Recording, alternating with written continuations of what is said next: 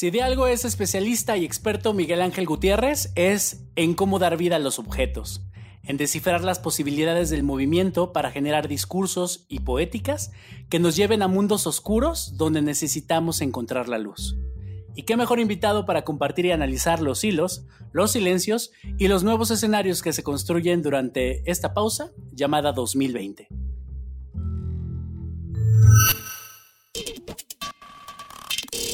Cuando llegó la pandemia, el teatro todavía estaba ahí.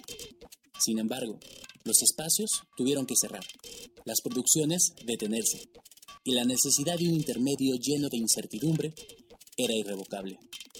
Mientras la butaca esté vacía, hablaremos del gusto de ver, hacer y vivir el teatro. Cómo repensarlo en tiempos de distancia. Esto es Una butaca vacía. ¿Cómo están? Bienvenidos a el séptimo episodio de Una butaca vacía. En esta ocasión, como ya escucharon en el intro, vamos a hablar con Miguel Ángel Gutiérrez, una persona que me parece clave para hablar de la creación, de la pausa, de las tejes y manejes políticos, de lo que está pasando, la discusión y la construcción. Les cuento un poco sobre Miguel Ángel. Miguel Ángel Gutiérrez estudió diseño para la comunicación gráfica, pero su vida se volcó por completo a la creación escénica, la docencia, la gestión y la promoción cultural. En 2001 fundó la compañía Luna Morena, taller experimental de títeres, que enfoca sus proyectos en el desarrollo y difusión del arte de los títeres y formas animadas, con el que ha participado en distintos proyectos y festivales en México, Alemania, Canadá, China, Estados Unidos, República Checa, Colombia, Francia, España, Taiwán y Escocia. Es miembro del Sistema Nacional de Creadores de Arte del 2014 a 2017 y de 2018 a 2021. Miguel Ángel es también director del Festival Internacional de Títeres de Guadalajara, el Festín de los Muñecos, cuya primera edición fue en 2005. Desde 2001 ha dirigido más de 20 puestas en escena, entre las que destacan el Pozo de los Mil Demonios, Soma, Cuerpos en Caída Libre, Arca, que participó en el Macao Parade en China, Recuerdos de un reloj de arena, una coproducción de Luna Morena y la compañía quebecoa La Tortuga Negra, seleccionada en el Festival Mundial de Teatro de Títeres y Marionetas en Francia y en el Festival Internacional de Artes de la Marioneta en Quebec, Canadá. También escribió y dirigió Emiliano y el tren al inframundo, Canek, Leyenda de un héroe maya, una producción de cultura UDG que participó en el Festival Iberoamericano de Teatro de Bogotá y el FIT en Cádiz, España, así como en el Festival de Teatro Latinoamericano en Los Ángeles, Estados Unidos. Fue también director del proyecto Sombras, un sueño entre un sueño, que participó en festivales internacionales en México, Estados Unidos, Canadá y República Checa, y recibió el reconocimiento como mejor obra experimental en el Festival de Praga en 2007. Miguel Ángel, ¿cómo estás? ¿Cómo te va? Ahora sí que empezamos con lo que siempre aquí arrancamos, que es el dónde te agarró el temblor, la pandemia. Híjole, pues estoy bien ahorita. Bueno, ha, pasado de todo, pero al inicio de la pandemia, justo casi me deja fuera de aquí porque me agarró en Montreal, en el Festival de Títeres de Montreal. Y dos, tres días después de que me regresé, cerraron este, la frontera. Entonces, ahorita andaría por allá apenas saliendo del encierro. Eh, porque de hecho, el día de hoy me enteré que se abrieron en Montreal la mayoría de las tiendas. Están en una fase más adelantadita. Eh, sufrieron mucho, pero, pero ya están saliendo también ellos. Em, y me agarró por, por allá la noticia y llegando acá, pues eh, poquitos días después también acá cundió el, pánico y, comenzó la, primera fase de, encierro.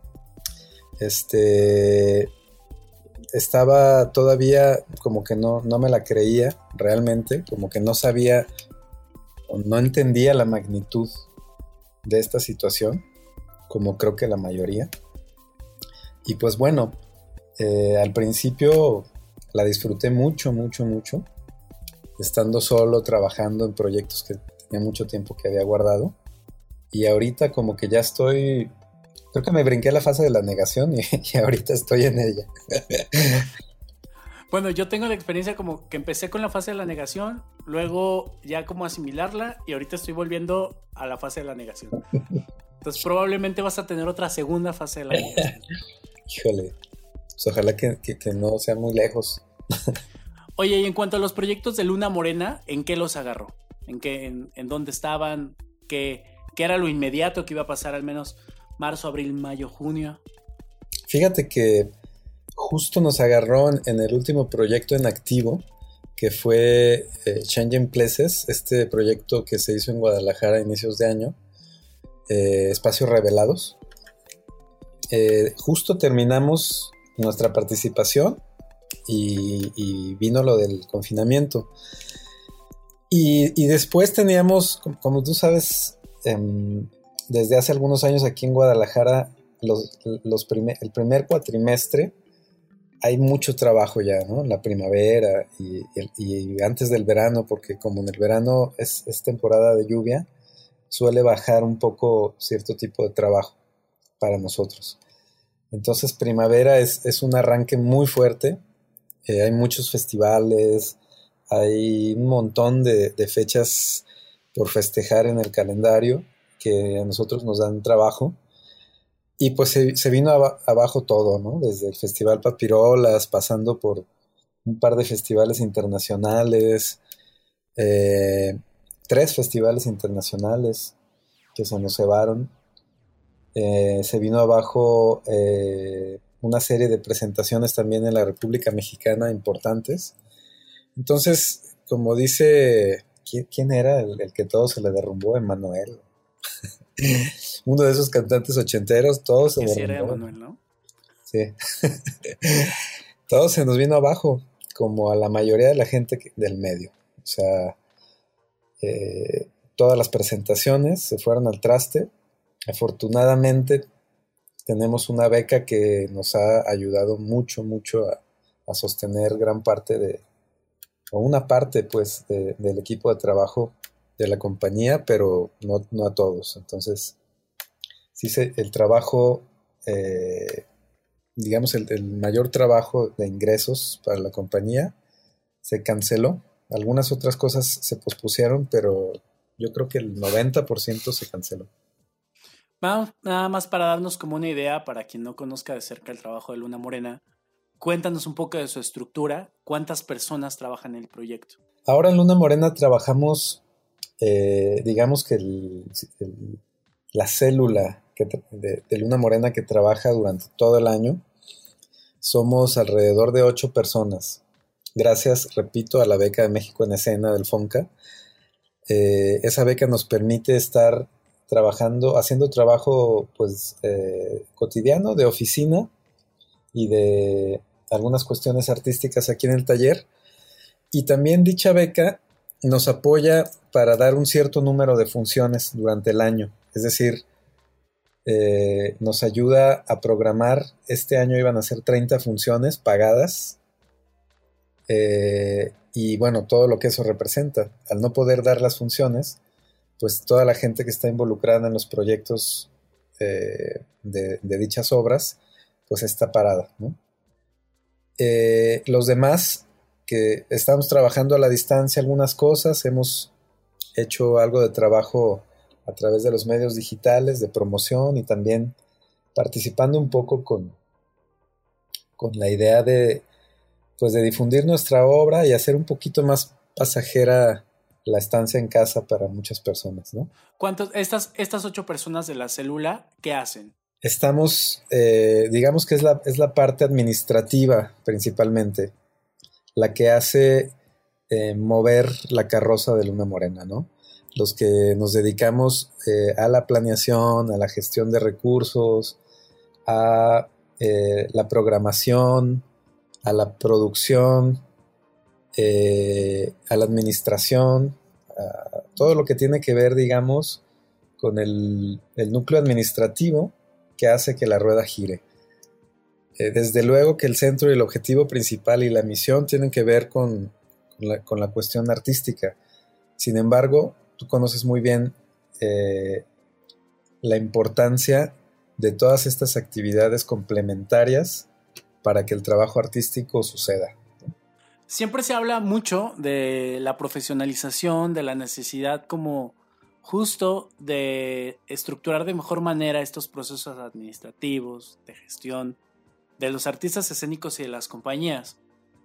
¿Cómo los toma esta invitación obligada a detenerse a una compañía como Luna Morena, que, digo, sin duda, durante muchos años ha sido ya un referente obligado de, gestión, vinculación, creación?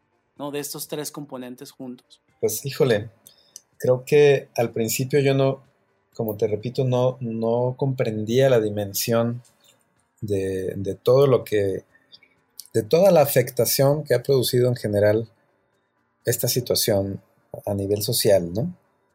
Eh, fue como una, pesadilla, una etapa límbica para mí. Yo estaba como en el limbo tratando de comprender lo que estaba pasando y yo creo que después de dos o tres semanas de, aprovechar mi estancia en el limbo, porque también debo decirlo que, que fue, un momento de descanso, de mucha reflexión y de mucho goce, porque el rush cotidiano eh, de repente no, no, te deja descansar, no te deja hacer muchas cosas que son imprescindibles en la vida. ¿no? Pero después, poco a poco, me fue cayendo el 20 y creo que, nos, nos desbalancea sobremanera, ¿no? Eh, siendo que nosotros contamos con una beca que afortunadamente no, nos tiene ahorita eh, pues en, tan malas condiciones, creo que la, afectación ya a corto, a mediano y largo plazo va a ser muy, muy fuerte para la compañía, porque, sobre todo porque, bueno, nosotros eh, dependemos, sobre todo, las, todas las artes vivas en general, pretenden o buscan y dependen absolutamente de las presentaciones en vivo con la gente. Al, al, no tener ese panorama claro hasta la fecha, pone en riesgo el objetivo principal de nuestro trabajo, que es el convivio, el convivio en vivo la relación con el otro, el encuentro con el otro de manera viva. Eh, entonces, ahorita, después de, comenzar a reflexionar mucho en ello, creo que estoy en una etapa muy, muy pesimista del futuro. No, más bien realista. Eh, porque sí, sí tengo esperanza al fondo. Eh, quiero decir que sí desequilibra mucho nuestro trabajo de manera interna a todos niveles. Eh, principalmente porque, bueno, tendremos que encontrar vías de desahogo para nuestro trabajo, vías de difusión, vías de contacto, vías de venta. Eh, tenemos que reinventarnos en muchos sentidos.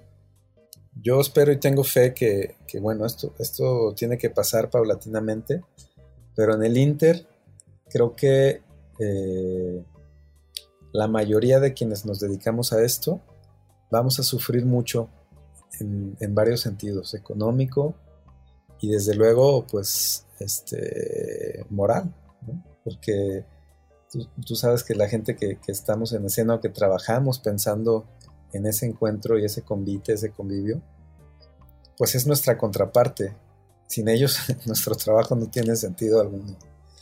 Entonces, sí, sí creo que nos va a desequilibrar, pero espero y creo que gracias a la bondad y gentileza de nuestro oficio, tenemos como cabida en otros medios. El títere es, es multimedia, es, ha sabido moverse históricamente eh, en, muchos medios, ¿no?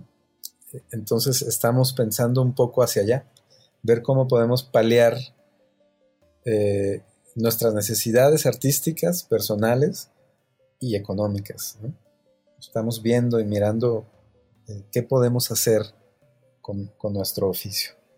Ah, ahorita están justo a punto de presentar Canek y también Psycho Circo hizo algo especial, ¿no? Durante esta temporada que también pues fue un buen ánimo ver al equipo de los Psycho cada quien desde su casa haciéndonos reír. Cuéntanos un poquito de eso. Bloqueando. Pues sí, fíjate, con, con en un momento del encierro me puse, tuve, tuve tiempo como para rememorar y organizar archivos viejos y, ver obras y así. Eh, y me encontré con mucho material que teníamos ahí, este, alguno clasificado y otro no clasificado. Entonces, junto con el equipo, este celular de Luna Morena, que, son Ale en, difusión, Américo, que está como en la producción general, Ana Satarain, que es mi compañera de, desde el origen de Luna Morena y es la codirectora, eh, junto con algunos otros amigos y, gente de Luna Morena, eh, empezamos a platicar qué podíamos hacer ahorita como para eso, para no estar sin hacer nada y contribuir además con, nuestra chamba, pues amenizar, ¿no? Este, a, la gente que se dejara y que quisiera. Entonces se nos fueron ocurriendo ideas y una de ellas fue este ciclo de la luna que le llamamos, en donde sacamos algunas obras de repertorio, algunas que tienen muchos años que las hicimos y que consideramos que tenían una buena calidad para compartirse de manera visual, eh, audiovisual y digital en este caso. las desempolvamos, hicimos un ciclo, ¿no? Las primeras fue Sombras, que es una obra que hicimos hace muchos años, muy querida y que, que descubrí una, una, grabación bastante digna. Comenzamos con eso y, al ver la respuesta de la gente, pues seguimos con, esa idea. Entonces, después eh, me di a la tarea de proponerle al Psycho, a cada uno en su encierro, eh, la posibilidad de grabar una, una melodía que no teníamos grabada en los discos y que pudiéramos hacer cada uno desde su casa. Entonces empezamos a organizar eso junto con Cuervo, que es el ingeniero de audio, y a la distancia se hizo esta grabación que, me gustó mucho el resultado. ¿no, no? sí, sí, porque imagínate, son, fueron más de 20 personas. Entonces por ahí me di la tarea junto con mi hermano Leo, que es uno de los anqueros del Psycho, y con Ana Satarain, de ir a repartir los vestuarios, todos, ya sabes, ¿no? Con con todos Justo se me preguntaba, como en qué momento pasó la camioneta repartiendo los vestuarios, los zancos, el maquillaje. Sí, fue una, locura. O sea, gracias a Leo y a Ana nos dividimos y, y, te digo, nos tocó en un momento de la pandemia donde estaba muy delicado, pero lo hicimos con todos los protocolos, súper bien. Les aventamos su traje recién lavado y háganse velas. Y cada quien en su casa con sus micrófonos, con, sus eh, posibilidades, sus teléfonos, hizo la grabación, ¿no? Partimos de una libertad casi total, con ciertas directrices, y, quedó una cosa muy divertida, muy chistosa. La grabación me gustó y a la gente le encantó, ¿no? Este, Psycho es un proyecto muy querido y, que inyecta como pues, mucha vida y mucha fiesta. Entonces, nos gustó, y como nos ha mantenido ocupados de mente y de, y de tiempo, pues seguimos. Entonces, por ahí proyectamos también el Pozo junto con ustedes, el Conjunto Santander. Luego hicimos, ahorita programamos lo de Canec justo porque, eh, pues bueno, hay, hay, varios compañeros de Circo que están en condiciones mucho más difíciles, que tienen hijos, que, que tienen cero trabajo y cero entradas, cero becas. Entonces la idea de, de Canec es, está enfocada a eso, a buscar donación para nosotros repartirla en una lista que hicimos, digamos, de por cada una de las producciones que tenemos vigentes. Hicimos una lista de personas que tienen como pues una, mayor necesidad de apoyo ahorita. Entonces, justo eh, eh, por eso lanzamos Canec. Y nos ha gustado mucho la respuesta de la gente porque pues son obras que, con las que creció muchas, muchas personas, ¿no? Canek duró casi 10 años en cartelera, tiene 12 años que la estrenamos y yo tengo ahorita gente que trabaja en Luna Morena que la vio de niños, ¿no? Qué bonito. O, niñas, es una cosa muy padre. Entonces, sí, estamos eh, tratando de, encontrarle el sentido a estos medios. Y, creo que, creo que, te digo, los títeres son tan nobles y tienen una historia también muy relacionada con, con las pantallas. Desde los 70, yo creo quizá antes, eh, los títeres tuvieron una cobertura muy amplia y fueron, eh, han hecho cosas memorables alrededor del mundo con, las pantallas. Hablando un poco de esto, de, del asunto de, del papel del, creador, ¿no? Y en estos momentos que pues agarra a todos en curva. ¿Crees que el tema del emprendimiento, la capacitación y demás, tendrían que ser tareas constantes y obligadas para la comunidad? Sí, fíjate que, creo que, no sé si afortunado o desafortunadamente, pero en, mi historia y en la historia de la compañía ha sido un punto fundamental el haber encontrado todos esos mecanismos, metodologías, investigaciones, eh, que, que, son como paralelas a la actividad artística y cultural, ¿no? Me dieron muchas herramientas para poder encontrar los caminos para realizar mis proyectos artísticos. Sin embargo, creo que el, meollo del asunto está en la creatividad, que se comparte tanto en el, emprendedurismo como en lo artístico. Creo que la, creatividad es base de, lo que me acabas de, decir. Eh, a mí me encantaría pensar me encantaría ver el día en el que yo pueda dedicarme la mayor parte de mi tiempo a, lo que me gusta hacer, ¿no? Que hice en estos primeros días de la pandemia y me volví loco. O sea, se me iban días y noches y yo no sabía qué día era ni nada, pero estaba inmerso en procesos creativos alucinantes que me, devolvieron como mucho las, las ganas de hacer.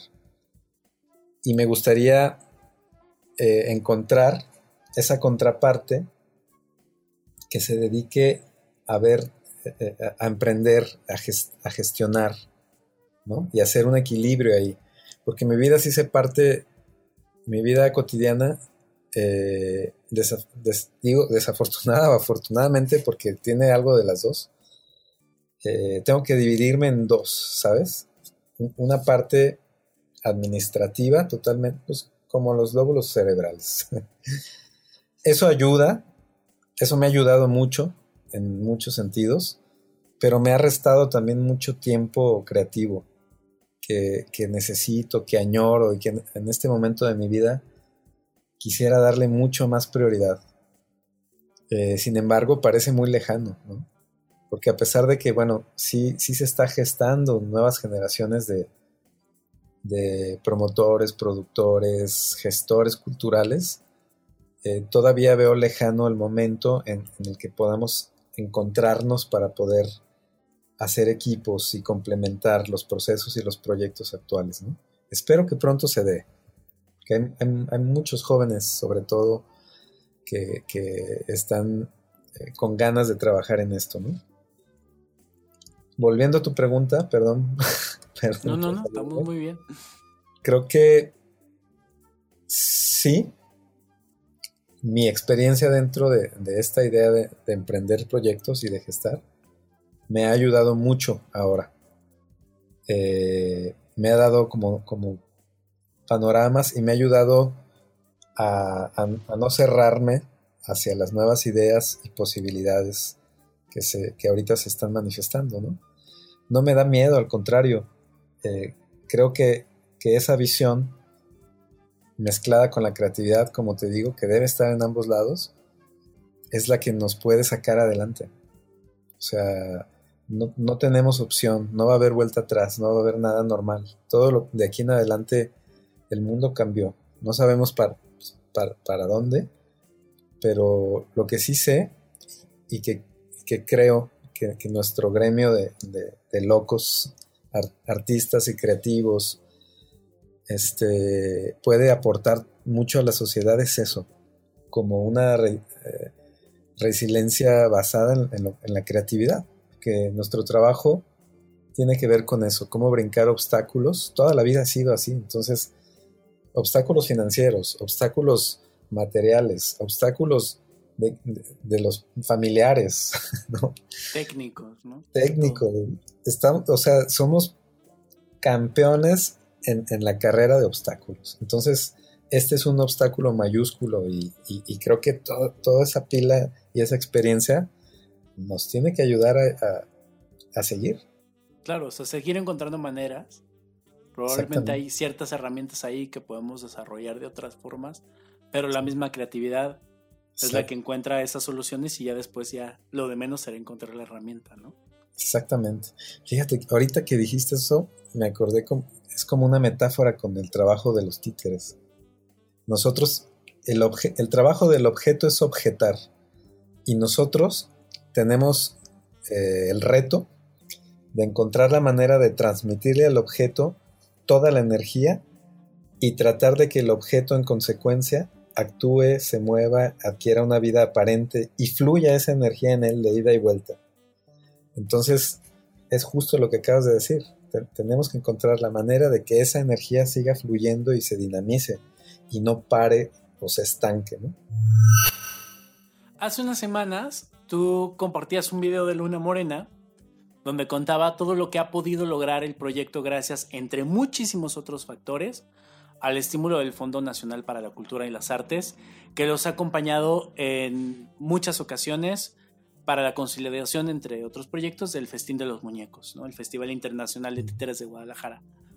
¿Cuál es lo que pasa? ¿Qué es lo que pasa para ti hoy en ese escenario en el que no se va, sí se va, se, fusiona? Pues bueno, eh, una de las, de las cosas que más he vivido en este encierro son las, los corajes y decepciones del gobierno, que también ya estamos acostumbrados, ¿no? Históricamente.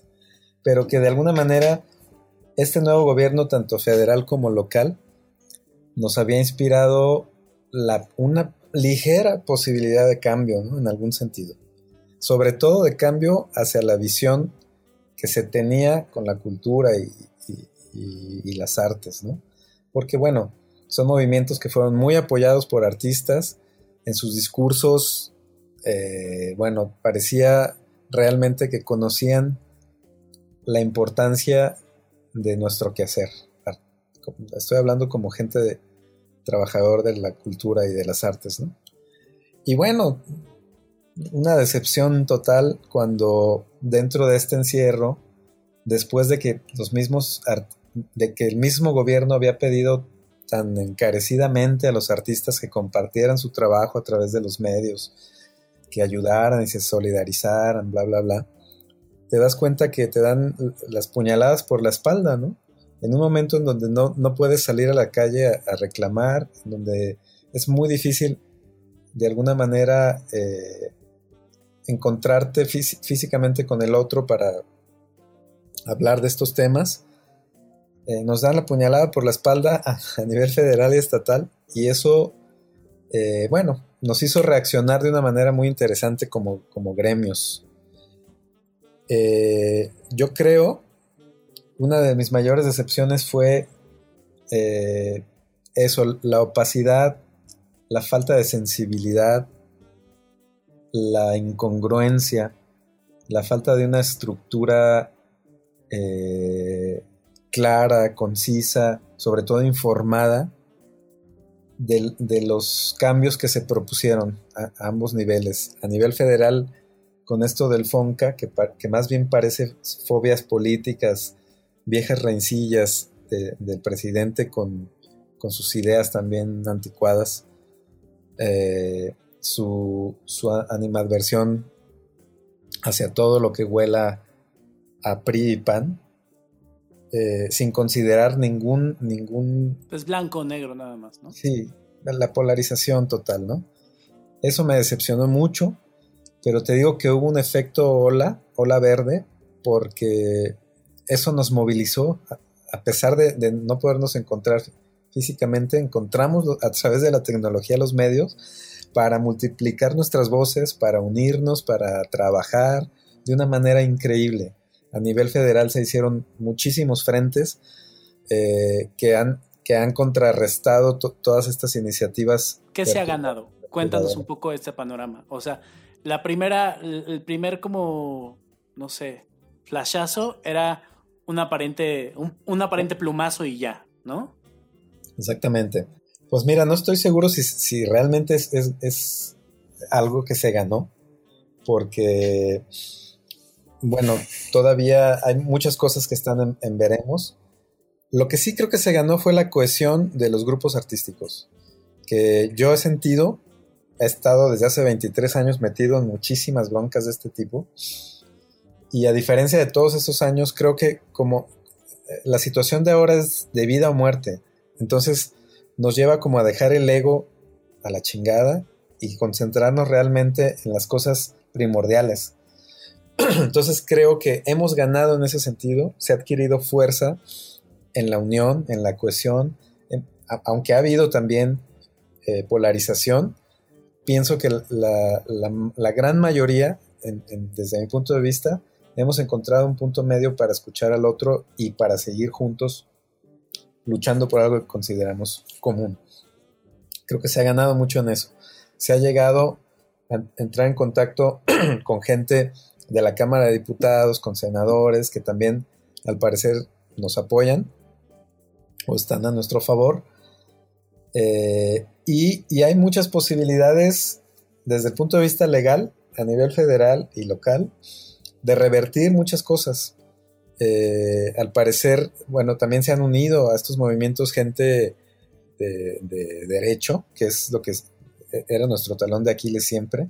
Entonces ellos saben el teje y maneje de, de la política y de las leyes. Estábamos, creo que, perdidos a nivel general y la ayuda de estas personas que son además muy brillantes en este sentido, eh, nos hace tener como muchas posibilidades de revertir algunas cosas y otras de poner candados y ajustes. Yo pienso que a mediano plazo, pero creo que es, eh, es algo que no podemos ya seguir postergando. Eh, lo del FONCA, pues bueno, sea lo que sea, al final logramos que no se echara para atrás todos los apoyos que ya se tenían que el, FONCA sigue, todavía se está peleando para ver si se va a hacer eh, parte de la Secretaría o no, aunque el decreto ya está hecho, te digo que legalmente al parecer hay muchas cosas que se brincó el presidente y que pueden hacerse amparos como para echar para atrás eso. Yo creo que lo importante ahí sí sería evolucionar como, como fondo. En todas las cosas que se le critica, que, se le critica, que muchas no son ciertas, eh, creo que sí hay manera de, crecerlo como un fondo de todos los mexicanos en el que estén muy involucradas las, las mentes artísticas y creativas del país. Hay una constante crítica siempre alrededor de, estos fondos concursables, ¿no? Sí. Eh, que es una voz, este, es, un grito que ahí está, que es los mismos de siempre. ¿Qué le dice esa frase a, un proyecto como Luna Morena, que, que ha estado también muy constante eh, eh, apoyado y que también hoy está en la discusión sobre la construcción de esto. ¿Qué, para ti, qué te hace esa frase? Pues mira, me, ha hecho reaccionar como de muchas formas, ¿no? Desde lo visceral, desde todos lados. Pero creo que tratando de ser como equilibrado en todos esos sentidos, creo que comprendo desde dónde viene e, e, ese grito, desde humanamente, pero creo que a nivel global desde una concepción amplia de lo que es y debe ser la cultura, y dentro de la cual debe existir eh, la continuidad de los procesos, eh, ahí es donde me hace un, poco de ruido. Yo creo que sí tenemos que encontrar los mecanismos más transparentes y tratar de llegar a los, a los mayores proyectos posibles. Sin embargo, también creo que no se debe dejar de lado eh, la continuidad de muchos procesos y, proyectos, ¿no? Creo que debemos encontrar la forma de, que esa continuidad sea más equilibrada, desde luego. Pero bueno, en todo el mundo eh, el Estado, en la mayoría parte, en la mayor parte del mundo y sobre todo en los países incluso donde las economías son más solventes y donde hay mucho más recurso, el Estado subsidia al arte y a la cultura y a sus grupos. Entonces creo que hacia allá debemos aspirar. yo, creo que se debe diversificar económicamente los, grupos y los proyectos artísticos, pero el Estado no debe dejar de producir, no debe dejar de subvencionar y contribuir con algo que es su obligación constitucional. Hay proyectos que no pueden entrar en financiamientos de otro tipo, ¿no? Proyectos artísticos eh, que tienen especificidades que, que no pueden entrar en una dinámica comercial, por ejemplo. Entonces ahí es donde entra el Estado. Hay proyectos que sí, mi compañía tiene un par de proyectos que son autónomos desde su origen y que no dependen de nada de, las becas ni nada. Eh, uno, es muy pequeño, es una obra de títeres, se llama Cuentos para no dormir, que es autosustentable desde su origen, la hicimos fuera de becas. Y otra es eh, el Psycho Circo, justamente, que, tampoco lo tocan las becas desde su creación, Inclusive actualmente el Psycho Circo es, uno de los proyectos que más trabajo nos genera a nivel comercial. Pero tenemos otros que no. Por ejemplo, la ahora, Es, tampoco esos proyectos que, generan en lo comercial comprometen el resultado artístico. Tratamos de que no. No nos insertamos eh, en la lógica de, el objetivo comercial, sino que se han hecho comerciales por otras circunstancias, porque a la gente le ha gustado mucho porque tiene yo creo que un nivel de calidad y un nicho que hemos encontrado eh, que los hace sustentables. Incluso hemos compartido escenarios muy comerciales eh, y escenarios eh, totalmente opuestos, que no tienen nada que ver con, lo comercial. Es decir, son, son proyectos muy versátiles, pensaría yo, pero que nacen de una necesidad artística. No, no nacieron con la idea de vender. Entonces, eh, sí, sí creo que es responsabilidad del Estado eso, sí creo que debemos mejorar, debemos, pero también creo que debemos impulsar la calidad de los proyectos, ¿no? Eh, desde, desde, muchos frentes. Y, muchas de las voces que yo he escuchado que, están en contra, por ejemplo, del FONCA, yo, yo he sido juez del FONCA varias veces y conozco algunos de los proyectos de esas personas.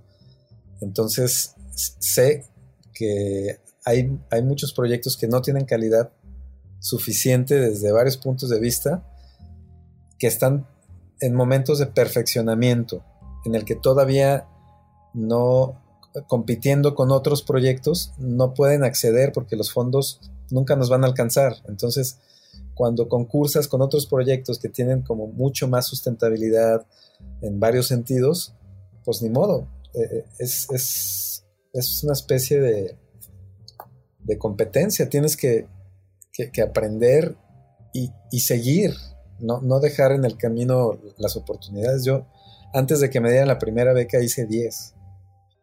Y, y aún en la actualidad, antes de que nos den una beca, nos rechazan otras 10.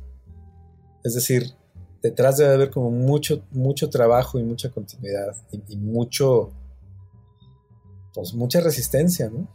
Tampoco es sinónimo de que el proyecto sea malo por sí mismo, sino que está en una etapa en el que probablemente en comparación con las demás eh, está un poco atrás. Exactamente. el número en convocatoria es muchísimo mayor.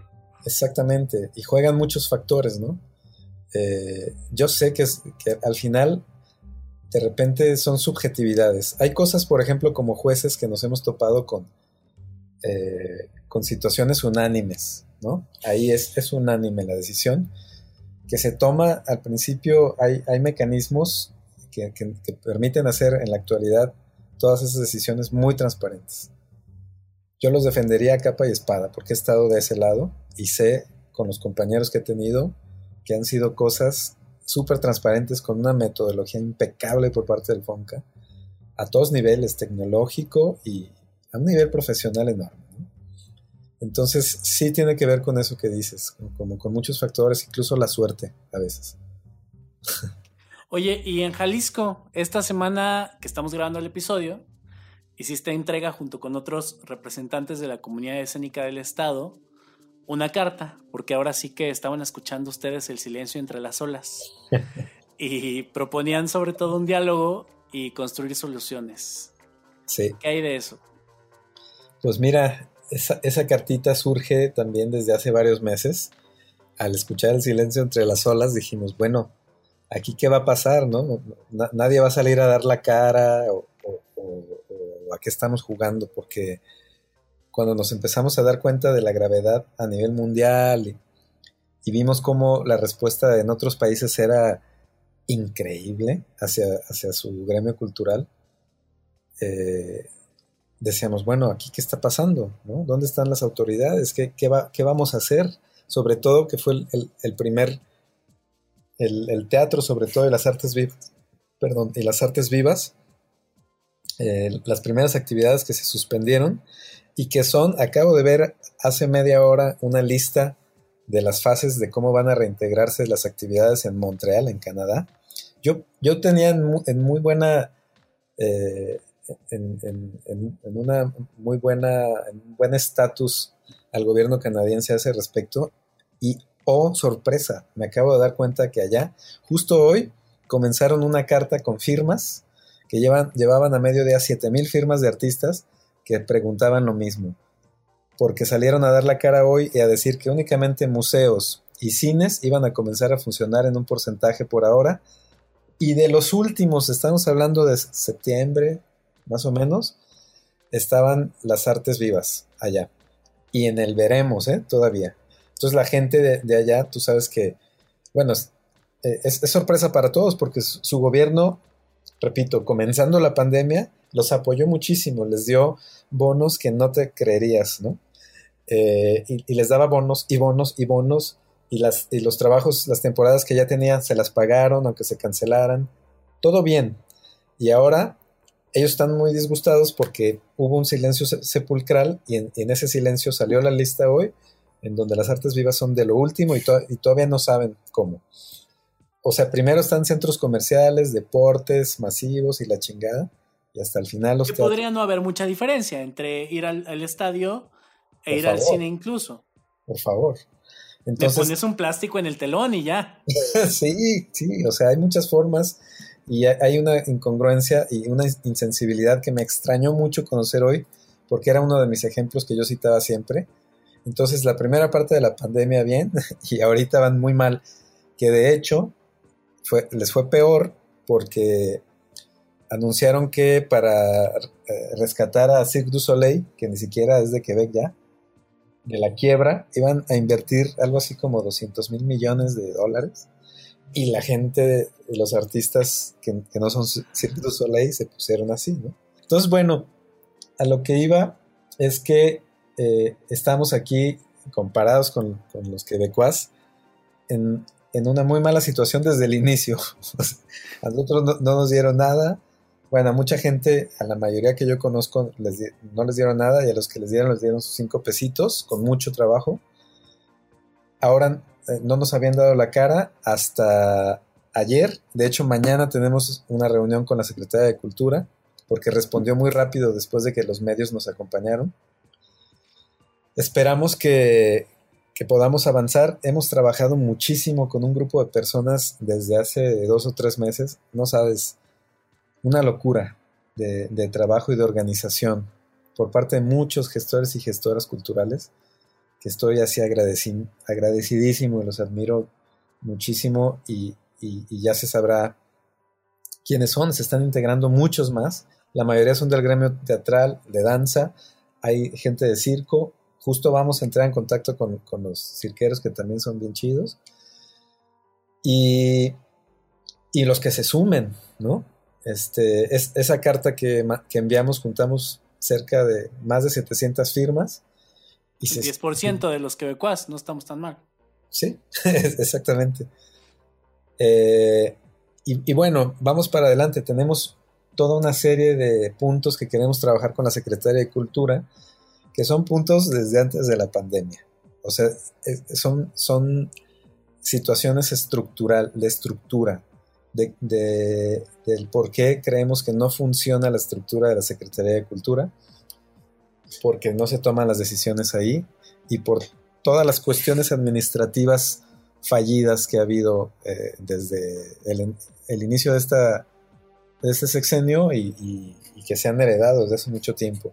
Cuestiones que tienen que ver desde lo más urgente, como son los casos de precariedad extrema, que hay muchos, eh, porque estamos considerando a todos los trabajadores y trabajadoras, o sea, desde el mimo de la calle hasta el jalacables, tramoyos, artesanos, ¿no? Y hay casos verdaderamente extremos, hasta, hasta todos los que caben ahí.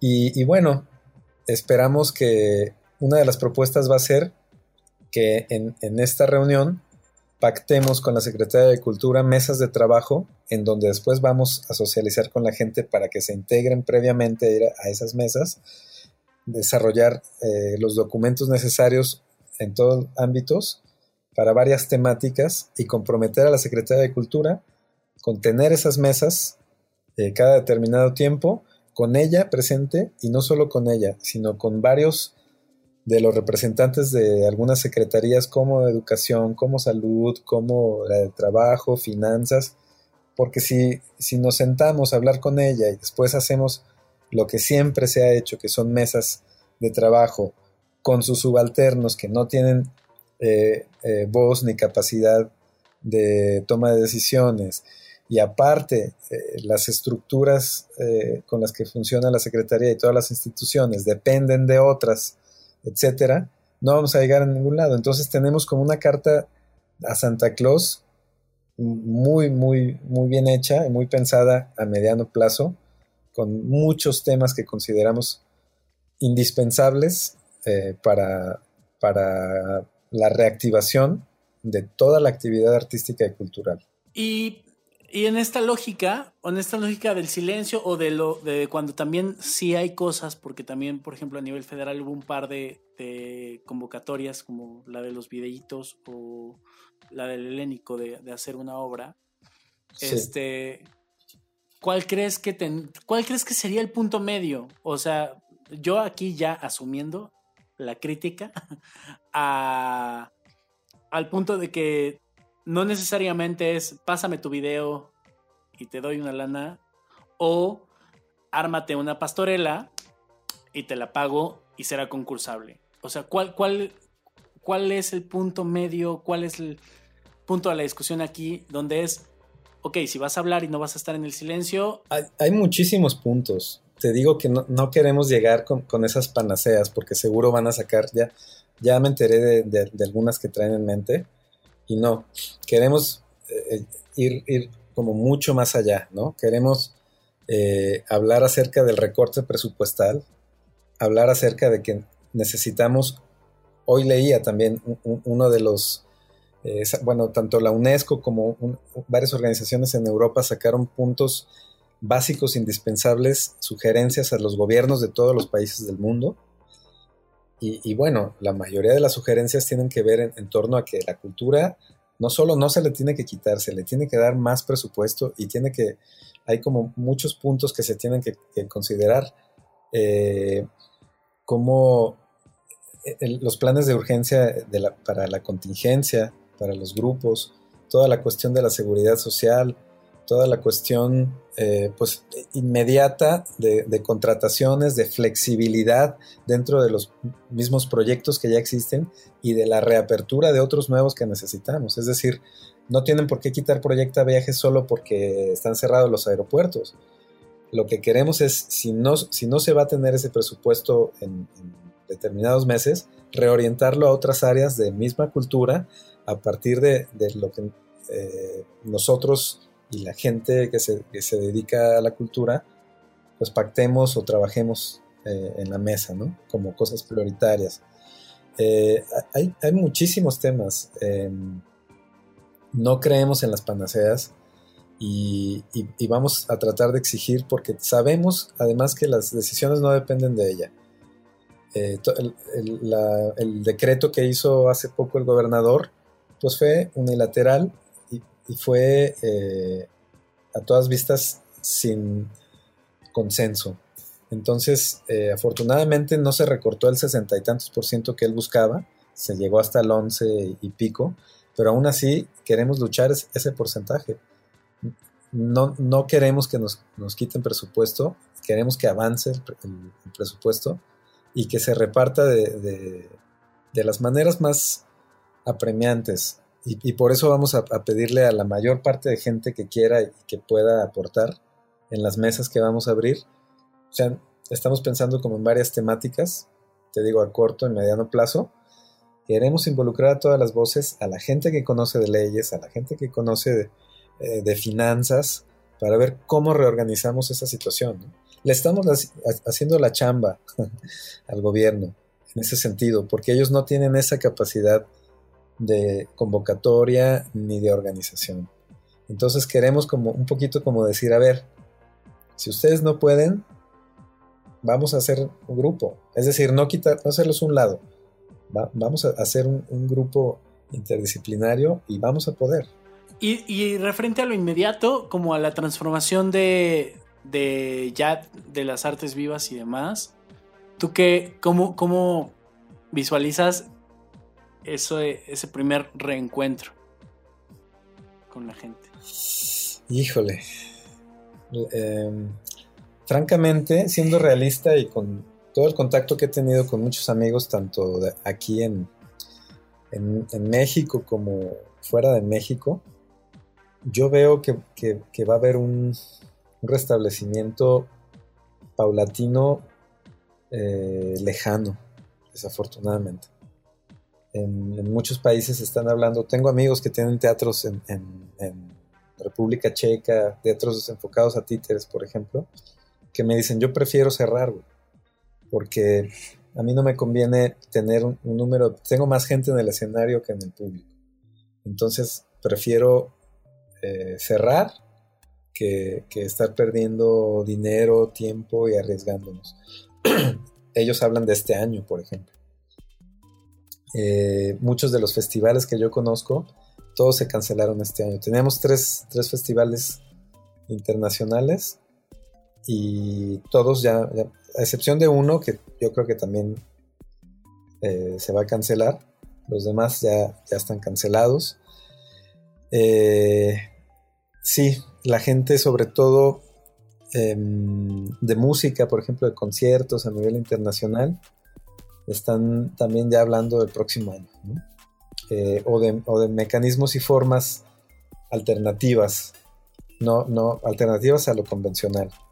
Yo creo que nosotros también, pues, yo ya no estoy pensando en este año. Eh, desafortunadamente eh, lo, veo muy, muy, muy difícil. ojalá que me equivoque, pero estamos pensando ya en el 2021 este año lo estamos eh, reacomodando como para otras cosas, procesos, eh, investigación, educación, eh, productos a través de lo digital, comercialización en ese sentido, pero el encuentro con, con el público, yo creo que será hasta el próximo año, si bien nos va. Pues Miguel Ángel Gutiérrez, muchísimas gracias por, no sé si quieres agregar algo, más. Eh, no podemos cerrar con tanto pesimismo. No, no, así, no sé si quieres agregar un chiste para terminar de buenas. Híjole. No, yo, yo creo que volvería como a, a lo bueno, si se puede llamar así, que ha dejado esta, esta pandemia, ¿no? A, a, que nos extraña, a que este silencio y confinamiento en soledad nos ha, hecho extrañar la contraparte, que es el encuentro con el otro, con, la otredad, esa necesidad de, estar ahí, de escucharnos, de abrazarnos, de besarnos, de, muchas cosas que de repente uno las da por hechas. Y creo que eso en un momento va a estallar positivamente, espero, como sociedad, creo, en muchos sentidos, eh, que como te decía, nos ha hecho como hacer de lado las cosas que no son tan prioritarias, ¿no? Las mamadas. Yo creo y espero que ojalá muchas de las mamadas que tienen que ver con este sistema en el que vivimos, que tienen que ver con, el alineamiento, con, el control, con, todo el comercio eh, burdo y, este, voraz en, el que normalmente estamos inmersos, eh, se, está, se está debilitando, creo. Estamos encontrando muchas formas de solidaridad que nos hacen ver y nombrar ya esas cosas innombrables que, son una mierda y que no necesitamos en la, vida de la humanidad. Ojalá, ojalá que, que, este confinamiento nos haga salir pensando en nuevas formas, en todo sentido, no solo en el trabajo, en nuevas formas de amar, en nuevas formas de, ver a nuestra familia, de ser responsables con nuestro entorno. Es, eso, tengo fe en eso. Ya nos llevaste a otro lugar. y ah, ahí pues nos vamos a quedar. Muchísimas gracias, Miguel Ángel Gutiérrez, por acompañarnos en este, el séptimo episodio de Una Butaca Vacía. Y pues nos escuchamos la próxima semana, el próximo jueves, con un invitado o invitada más para seguir hablando sobre la escena, la pausa y la pandemia.